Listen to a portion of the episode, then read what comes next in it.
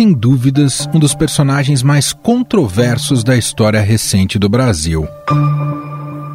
Figura principal da Operação Lava Jato, à frente da 13ª Vara de Curitiba, foi o responsável pela condenação em primeira instância de nomes importantes, como os ex-ministros José Dirceu e Antônio Palocci e também o ex-presidente Lula. O senhor ex-presidente esteve em visita no apartamento triplex 164A, condomínio Solares? Tive em 2014.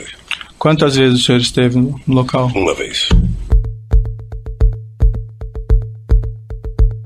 Devido à sua atuação, ganhou para alguns o status de herói nacional e era exaltado nas manifestações populares pelo Brasil. Na minha época, quem fazia muito sucesso em quadrinhos era o X-Men. Ah, então acompanhava e tal, etc.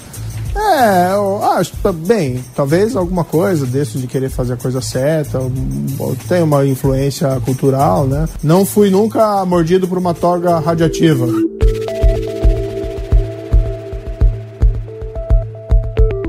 Moro ganhou até um boneco inflável vestido de super-herói e virou símbolo de protestos contra a corrupção. No Carnaval de 2019, ganhou também um bloco para homenageá-lo, que tinha até presença de celebridades. Era o Morobloco.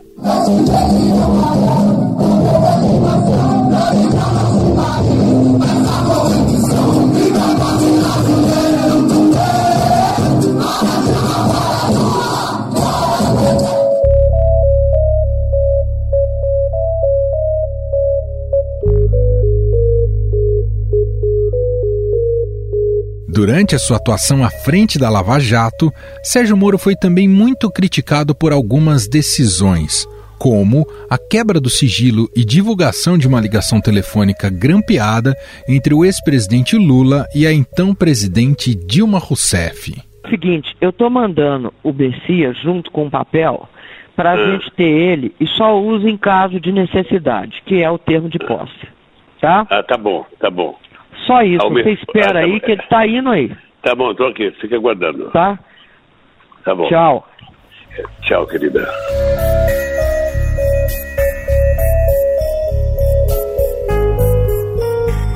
Moro negou que tenha agido por motivação política e acabou tendo de pedir desculpas ao Supremo. Ele também foi acusado de interferir nas eleições de 2018 ao divulgar, a uma semana do pleito, trechos da delação premiada do ex-ministro do PT, Antônio Palocci. No depoimento, Palocci afirmava que Lula sabia de todo o esquema de corrupção na Petrobras. Propinas para o presidente Lula que envolvia esse terreno do Instituto, que já estava comprado, e o seu Emílio apresentou ao presidente Lula. O sítio para uso da família do, do, presidente Lula, que ele já tinha feito, já estava fazendo a reforma em fase final, e ele disse ao presidente Lula que o sítio já estava pronto.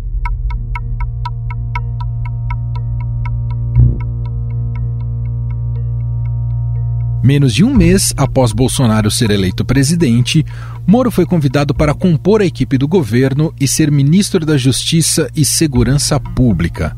O aceite levantou questionamentos sobre os interesses políticos do ex-juiz e a imparcialidade dele em decisões da Lava Jato. Um juiz em Curitiba pouco pode fazer a respeito dessas políticas gerais, mas no governo federal a história pode ser diferente. Já no governo, Sérgio Moro enfrentou uma série de crises dentro do executivo e no legislativo. No início de 2019, o então ministro teve de recuar na nomeação da cientista política Ilona Zabó para o Conselho Nacional de Política Criminal Penitenciária. Moro viu também seu pacote anticrime ser desidratado e modificado no Congresso, com a implementação, por exemplo, do juiz de garantias, Bolsonaro, contudo, sancionou o pacote com vetos. O texto principal sobre o chamado juiz de garantia foi mantido.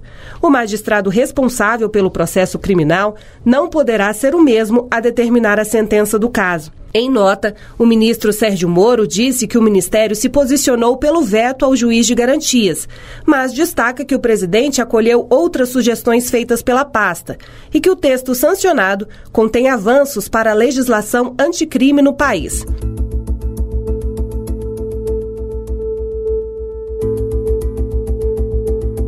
Mas foi no dia 24 de abril de 2020 que Sérgio Moro informou que deixava o cargo de ministro da Justiça do governo Jair Bolsonaro. A decisão foi tomada, segundo ele, após o presidente não fornecer uma justificativa para demitir o então diretor-geral da Polícia Federal, Maurício Valeixo. Ah, eu, infelizmente, não tenho como persistir com o compromisso que assumi sem que eu tenha condições de trabalho, sem que eu tenha condições de preservar a autonomia, sendo forçado a sinalizar uma concordância com uma interferência política na Polícia Federal, cujos resultados são imprevisíveis. Com a saída do governo, aumentaram os boatos de que Sérgio Moro pudesse ingressar na vida política e ser candidato à presidência em 2022. O ex-juiz conta com o apoio de políticos da chamada bancada lavajatista no Congresso Nacional. Uma dessas legendas que ofereceu abrigo ao ex-juiz é o Podemos, do senador Álvaro Dias do Paraná, com quem a gente conversa agora. Senador, primeiramente, muito obrigado por ter aceitado aqui o nosso convite. Eu que agradeço a oportunidade, estou à disposição.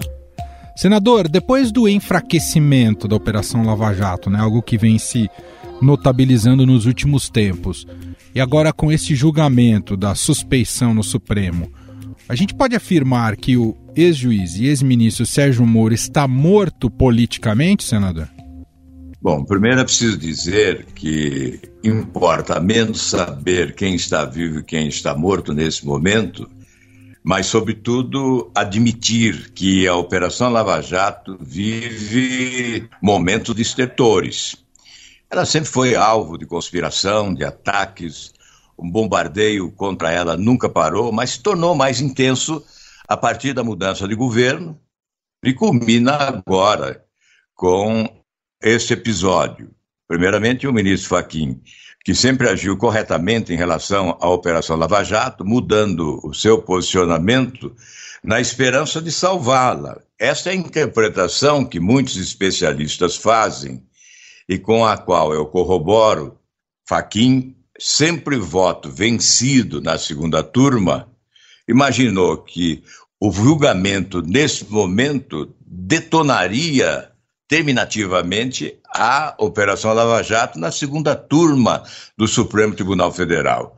Mas, como se vê, há outros atores em ação que podem frustrar esta tentativa do ministro Faquim em relação ao ministro ex-juiz Sérgio Moro, ele está vivo, evidentemente, se desejar participar do enfrentamento, porque há espaço para esse enfrentamento, já que o que a população quer é saber: houve roubo, assaltar os cofres públicos do país, os corruptos foram presos ou estão soltos, então, é evidente que se o ex-juiz Sérgio Moro tiver essa disposição para o enfrentamento, ele poderá se posicionar como alguém que enfrentou esse sistema de corrupção. E para a população, isto é essencial. Senador, na visão do senhor, Moro errou ao topar entrar no governo Bolsonaro, ser o ministro da Justiça do governo Bolsonaro? Sim, errou. Talvez por não conhecer bem. São perfis diametralmente opostos. Não poderia haver convivência pacífica e proveitosa, mas, de qualquer maneira, o fato consumado, ele tentou administrar a relação com o presidente da República até quando pôde, porque imaginava, mesmo fazendo algumas concessões, poder contribuir para os avanços na legislação criminal do país e no combate à corrupção. Ao final, a conclusão foi frustração completa e absoluta. Senador, o senhor ainda pretende tentar abrigar o Moro em seu partido, tentar trazê-lo para o Podemos, senador? Bem, ele tem que fazer uma opção partidária se desejar o enfrentamento. Ele conhece a selva que é a política, vive essa experiência agora de forma muito severa. E a opção partidária é dele. não há como interferir no desejo de alguém que queira militar partidariamente. As opções partidárias no país são sofríveis. Não há o partido ideal. Eu sempre digo que os partidos no Brasil não são verdadeiramente partidos na verdadeira acepção da palavra. Os partidos são siglas para registro de candidaturas. O Podemos tenta ser uma alternativa diferente. Não com a contribuição de todos os seus integrantes, vamos ser francos, mas tenta ser uma alternativa de independência política, pensando em projeto de nação, oferecer uma alternativa de poder compatível com as exigências da população. Eu tenho a impressão que o Podemos seria a opção adequada para ele. No entanto, cabe a ele decidir se realmente deseja, primeiramente, participar da política, se envolver nessa selva, ou se vai se acomodar. É preciso deixar claro para que não façam interpretações desonestas, não é? Não há nenhum entendimento que possa me assegurar que ele se filiará a algum partido político, se desejar. Na visão do senhor, senador, houve excesso de fato? O senhor enxerga isso, principalmente depois do teor das mensagens que foram vazadas e ali da operação spoofing? Houve excesso por parte dos procuradores e do Moro nessa condução, na visão do senhor, senador? O que eu considero relevante destacar é que essas conversas elas podem ser necessárias no combate a uma organização criminosa. E a legislação, a Lei de Combate ao Crime Organizado, que é uma lei especial aprovada por volta de 2013, estabeleceu algumas normas que permitem essa interação. Essa interação pode envolver, sim, a Polícia Federal, o delegado de polícia, o Ministério Público e o juiz. Não tem como combater uma organização criminosa que conta com integrantes instalados nos mais elevados cargos da República com os mesmos métodos que se combate o criminoso perrapado que furtou a birosca do Zé. Evidentemente, falhas existem em qualquer processo judicial, conversas existem em qualquer processo judicial, mas o que o povo brasileiro sempre desejou é, acima da lei, a justiça. Evidentemente, a lei pressupõe a possibilidade de interpretação. Veja que o próprio Supremo, em determinado momento, interpreta de uma forma e depois interpreta de outra forma. Agora, a justiça tem que atender às expectativas da nação. Quem roubou tem que ser condenado. Esta é uma questão de dignidade nacional, que está em cima de eventuais interpretações da legislação. Nós não podemos ficar sujeitos a um sistema judicial falido, e eu creio que a mudança começa principalmente pelo modelo de escolha dos ministros dos tribunais superiores, substituindo a indicação política pela meritocracia, porque as interpretações são adotadas ao sabor das conveniências e dos interesses. Muito bem, nós ouvimos o senador Álvaro Dias, senador pelo Podemos do Paraná, gentilmente atendendo aqui a nossa reportagem. Muito obrigado, senador. Um abraço.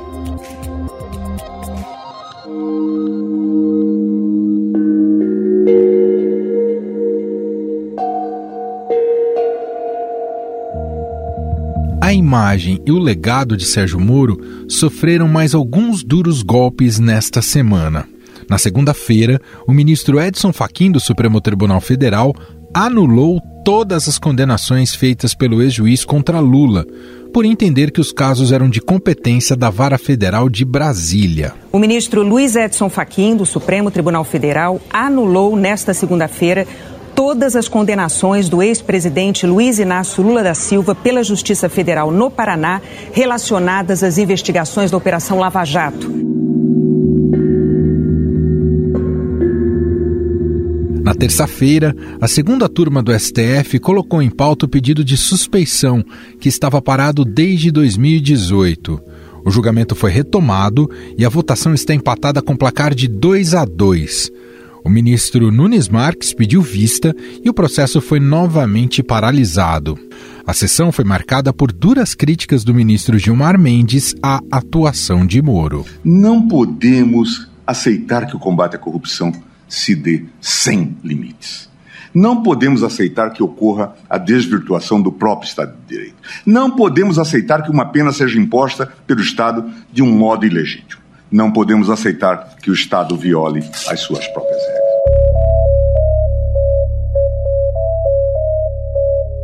Hoje, trabalhando na iniciativa privada, o futuro daquele que já foi herói nacional é incerto.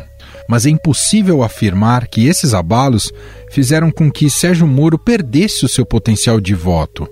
No levantamento do Instituto Inteligência e Pesquisa em Consultoria, que já apresentamos neste podcast, esse potencial de Moro é de 31%, perdendo apenas para o atual presidente Jair Bolsonaro e seu desafeto, o ex-presidente Lula. Porque ele não tem o direito de se transformar no maior mentiroso da história do Brasil e ser considerado herói. Eu tenho certeza que hoje ele deve estar sofrendo muito mais do que eu sofri. E para analisar o momento vivido por Sérgio Moro e sua viabilidade política em 2022, convidamos para uma conversa o editor da coluna do Estadão e colunista da Rádio Eldorado, Alberto Bombig.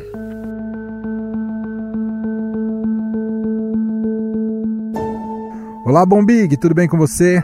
Olá, tudo bem? Prazer participar mais uma vez. Bombig, a Lava Jato vem perdendo espaço, não é de hoje, né? Perdendo credibilidade. Claro que isso de alguma maneira era esperado, né? essa reação da classe política, mas que culmina também, mas isso teve interferências muito significativas no processo histórico recente do país na questão política. E isso alçou o Moro a uma nova, deu um novo status ao Moro, tanto é que ele assumiu a carreira política e integrou o governo Bolsonaro. Muita gente sempre apontou ele como um provável presidenciável em 2022. A gente pode dizer que ficou muito difícil uma candidatura para o Moro em 2022? Ainda há esse espaço? Ainda há viabilidade para ele? Como é que você enxerga, Bombig? Eu sempre achei a candidatura Moro uma candidatura muito difícil, independentemente de fatos mais recentes candidatura do Moro ela já era muito difícil, porque o Brasil é um país muito heterogêneo, né? E se ele vai muito bem, por exemplo, em regiões, né, falando geograficamente, né, do Sul e Sudeste, ele de largada teria grande dificuldade no Nordeste, ele tem uma dificuldade de comunicação, né? O Moro, apesar de ter ocupado o cargo de ministro da Justiça, ele era juiz, né? Ele não era político, ele era alguém do mundo jurídico, aquela linguagem, o famoso juridiquês, né? Muita gente apontava até a ponta, né? Até uma certa timidez dele, então, essas dificuldades já eram dadas desde o início. As revelações da Operação Spoofing, a mudança de vento para ele no Supremo, né? O Supremo nunca foi 100% Moro, mas já houve momentos em que o Supremo era mais afável, né? Tinha umas posições mais amigáveis com relação ao Moro. Ontem, se a gente for pegar o voto do ministro Gilmar Mendes na segunda turma, né? Que, dentro jurídico, foi considerado demolidor, né? Então, eu, eu, por exemplo, nesse momento, avalio que o Moro tem muito mais dificuldade dentro do mundo jurídico do que dentro do mundo político eleitoral. Acho que a candidatura é até razoavelmente fácil. Está lotado de partido que aceita o Moro como candidato, está lotado de pré-candidato aí que pode aceitar o Moro como vice. O espaço na, na, na urna é muito grande, né? Você não tem só presidente, você tem vices, você tem senadores, deputados, essa coisa toda acho que politicamente ele tem condições de ser candidato. Se, por um lado, isso pode, de alguma forma, abalar a imagem do Moro, atrapalhar, de alguma forma, os planos políticos dele, se é que ele ainda tem plano político, eu acho muito complexo esse assunto. Eu não acho um assunto fácil de ser entendido pelo eleitor. Né? E nem sei se o eleitor está interessado em entender essa questão da suspeição. Né? Então vamos imaginar, se alguém que era simpático ao Lula, por exemplo, acho que estava precificado, né? Quem não gostava do Moro continua não gostando, pode, pode agora tem um pouco mais de raiva, sei lá o quê, mas continuar, continua não gostando, depois do que veio à tona com a Operação Spoof, vai continuar não gostando, qualquer que seja o resultado é, da segunda turma do STF. Ah, mas então vamos pegar quem gostava, quem é muito fã do Moro. Muda alguma coisa com relação a essas revelações, né? Operação Spoof, para deixar bem claro, conjunto de mensagem dos hackers, né? A troca de mensagem ali entre o Moro e os integrantes da Força Tarefa de Curitiba. Então, retomando, duvido que mude, né? Quem gostava, eu acho que vai achar, ah, mas foi para o bem do Brasil, ah, mas foi para combater a corrupção. Eu não sei se tem um impacto, né? Se isso muda tanto assim a relação dele, é, a popularidade dele, né? Entendo que o Bolsonaro também perdeu um pouco de capital político no rompimento entre eles, né? Em abril do ano passado, mas acho que o Moro perdeu mais. Né? O Moro perdeu mais porque, por exemplo, não tinha a capilaridade do bolsonarismo nas redes sociais, né? Desde então, o Moro vem vem apanhando dos bolsonaristas nas redes incansavelmente, né?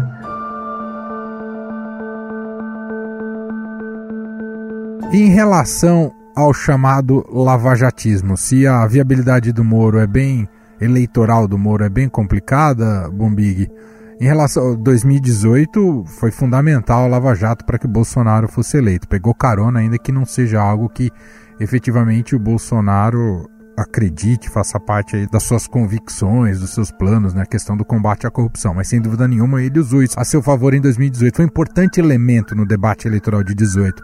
Você imagina que a, a, Lava Jato some de cena, vai, vai pegar mal a Lava Jato em 2022 no debate uh, das eleições presidenciais? Pois é, você pegou o ponto mais importante aí. Um Bolsonaro que, sim, foi eleito em larga medida, eu acho que não foi eleito apenas ao lavajatismo, né? mas em larga medida sim ao lavajatismo, que a gente chamou de lavajatismo. É aí que talvez pode ter alguma oportunidade para o Sérgio Moro. É, se o lavajatismo é, sobreviver com um sentimento ainda importante entre os eleitores brasileiros, ele pode sim ser herdeiro desse sentimento. Acho pouco provável que o Bolsonaro consiga. O Bolsonaro ele é muito camaleão, né? Eu ainda eu venho dizendo que eu acho que lá na frente o Bolsonaro ainda pode aparecer e dizer que ele, que ele sempre foi favorável à vacina e que ele, que se der certo a vacinação no Brasil, tenta capitalizar em cima dela. Então, não descarto também que ele chegue em 22 e diga: olha, eu fiz tudo pela Lava Jato. Vai acreditar quem quer, mas ele pode tentar esse movimento. O Moro é muito identificado com a Lava Jato. Se de fato o eleitor estiver decepcionado, o eleitor lavajatista estiver decepcionado com o Jair Bolsonaro no combate à corrupção, seja porque o Bolsonaro de alguma forma ajudou a desmontar o que sobrava da operação, nomeando Aras, é, nomeando o Nunes Marques para o STF, dando declarações um tanto contraditórias e contrárias à operação, aí sim, eu acho que sobraria um, um espaço eleitoral para o Sérgio Moro ser o herdeiro desse, desse lavajatismo. Mas aí nós problema. O lavajatismo será um sentimento predominante ainda em 2022 capaz de eleger um presidente? Esse é um ponto complexo. Tem um raciocínio interessante do Instituto de Pesquisa Travessia, de um dos sócios do, do Instituto Travessia de Pesquisas, que é o Bruno, Bruno Soler, ele diz o seguinte: o Lula, obviamente, voltando ao jogo, tem ali as classes D, um pelo muito grande entre a classe D, o Bolsonaro vai muito bem entre a classe C, e ele entende que sobraria ali o que ele chama de classe B. Essa classe B do eleitorado ainda estaria órfão e ele acha que o Moro teria aí por ali uma pista livre para ele correr, né? O problema é que eu acho que não haverá só o Moro disputando essa fatia do eleitorado, né? Eu acho que ele disputaria com Dória, por exemplo, neste momento, com o próprio Luciano Huck entrar no jogo, mas ele ainda continua como um ativo muito forte, a menos que ele seja condenado, que essas investigações contra ele avancem, apareçam mais coisas, e ele se torne uma figura tóxica politicamente, o que nós não temos nesse momento. Prova disso é que, alguns meses atrás, a gente estava, por exemplo, vendo uma briga aí entre João Dória e Luciano Huck para ver quem estava mais próximo do muro, de quem ele poderia ser vice e tudo mais. Então, eu acho que ele ainda continua como bem posicionado para é, se convidado aceitar integrar alguma campanha um candidato de centro. Né? Não acho que é mais uma situação tão confortável como teve lá. Há alguns diálogos que, no meu ponto de vista, são bastante estranhos, né, no mínimo juridicamente, mas até onde se sabe, ele ainda é uma figura muito, muito forte no imaginário dos brasileiros, como um juiz que, que enfrentou os poderosos, que colocou os poderosos na cadeia, e que teve coragem de fazer algo que não, não havia sido feito no Brasil, né? desde muito, muito, acho que talvez desde o nosso descobrimento. Ele ainda é um ativo eleitoral. Agora, não é fácil, não vai ser fácil a vida dele com o Lula de volta ao dia a dia da política. Se o Lula de fato voltar ao dia a dia da política, a situação do Moro não vai ficar fácil, porque você ter é, um algoz com a capacidade de comunicação do Lula criticando o Moro dia a dia, a gente vai precisar acompanhar o efeito disso. Já temos o, o Bolsonaro, né, que vem fazendo isso há um ano, agora o Moro ganhou, ganhou o Lula do outro lado. É, esse daí coleciona inimigos dos, do, nos dois lados do espectro político. Tá bem complicado para ele. Exatamente. Bom, Big, meu caro, brigadíssimo mais uma vez, um abraço. Outro, obrigado a você.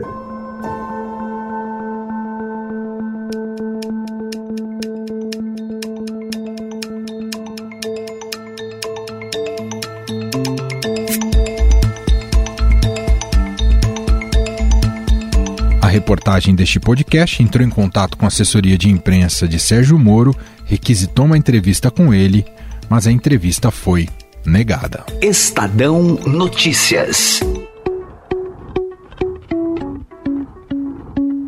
E este foi o Estadão Notícias de hoje, quinta-feira, 11 de março de 2021.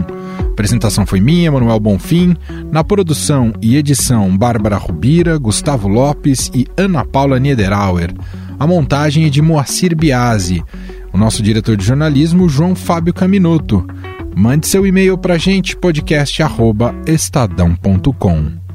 Um abraço para você e até mais.